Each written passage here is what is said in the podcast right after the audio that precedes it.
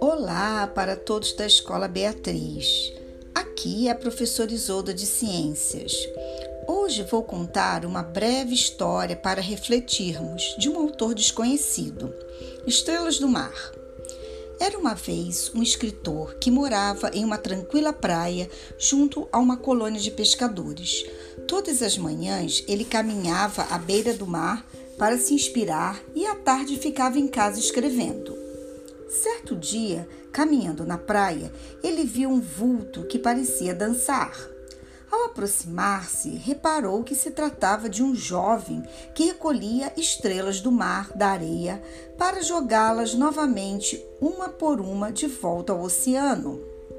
Por que está fazendo isto? perguntou o escritor. Você não vê? A maré está baixa e o sol está brilhando.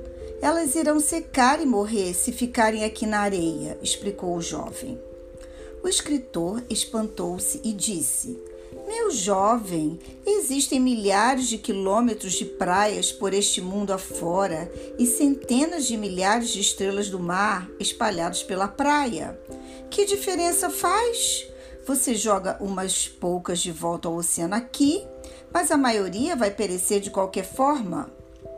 O jovem pegou mais uma na praia, jogou de volta ao oceano, olhou para o escritor e falou: Para esta aqui eu fiz a diferença.